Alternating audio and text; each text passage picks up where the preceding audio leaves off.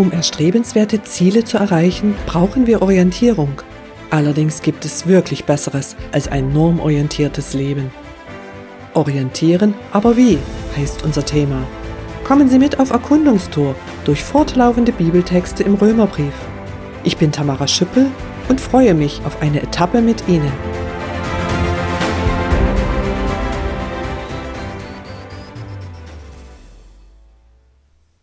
Stellen Sie sich vor, Sie müssen dringend ein bestimmtes Ziel erreichen und jemand verfälscht Hinweisschilder und Landkarten. Das Navigationsgerät findet Ihren Standort nicht. Eine Katastrophe. Im Leben brauchen wir ebenfalls allgemeingültige, unveränderliche Orientierungsgrundlagen. Aber was ist wirklich gut? Darf ein Mensch bestimmen, was gilt? Wir fürchten zu Recht einen Diktator. Darf die Mehrheit festlegen, was gut ist? Was, wenn die Mehrheit irrt? Wir hörten in Etappe R11, dass jeder Mensch mit einem Grundwissen für Gut und Böse geboren wird. Dieses Empfinden wird fortlaufend durch Zeitgeist und Umstände geformt. Man kann sich an Lüge gewöhnen und empfindet kaum noch Schuldgefühle.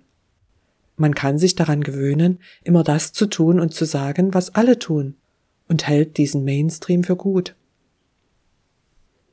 Wenn Gott der Schöpfer ist, dann weiß er, was uns wirklich gut tut und was uns zerstört.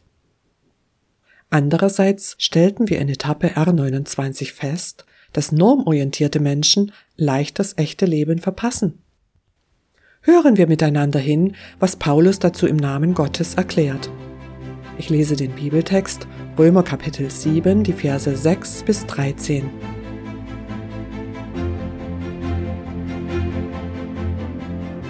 Doch jetzt sind wir vom Gesetz freigekommen und tot für das, was uns früher gefangen hielt. Jetzt ist unser Dienst von dem Neuen des Geistes bestimmt und nicht mehr vom Buchstaben des Alten. Heißt das nun, dass das Gesetz Sünde ist? Auf keinen Fall.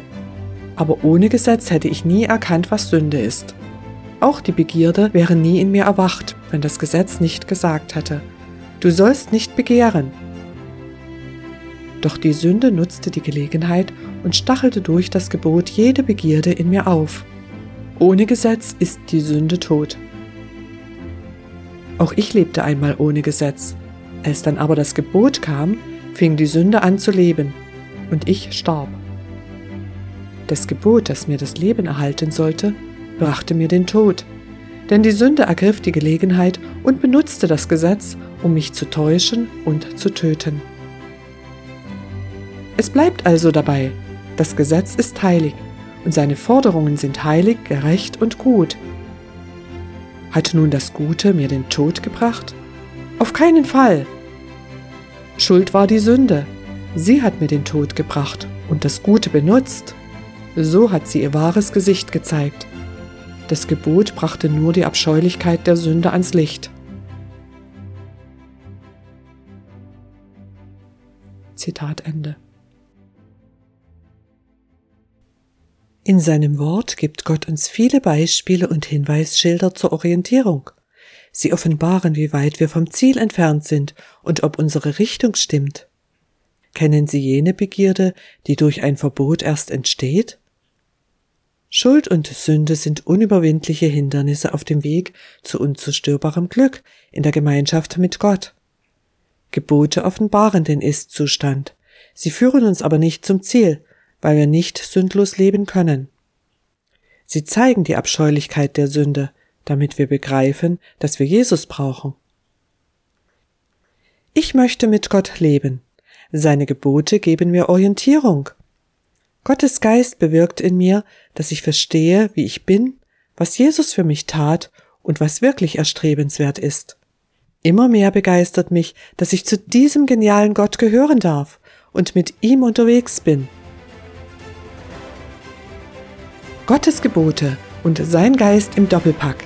Das ist ein großzügiges Angebot. Es beinhaltet mehr, als wir erfassen können. Reden Sie mit Jesus darüber.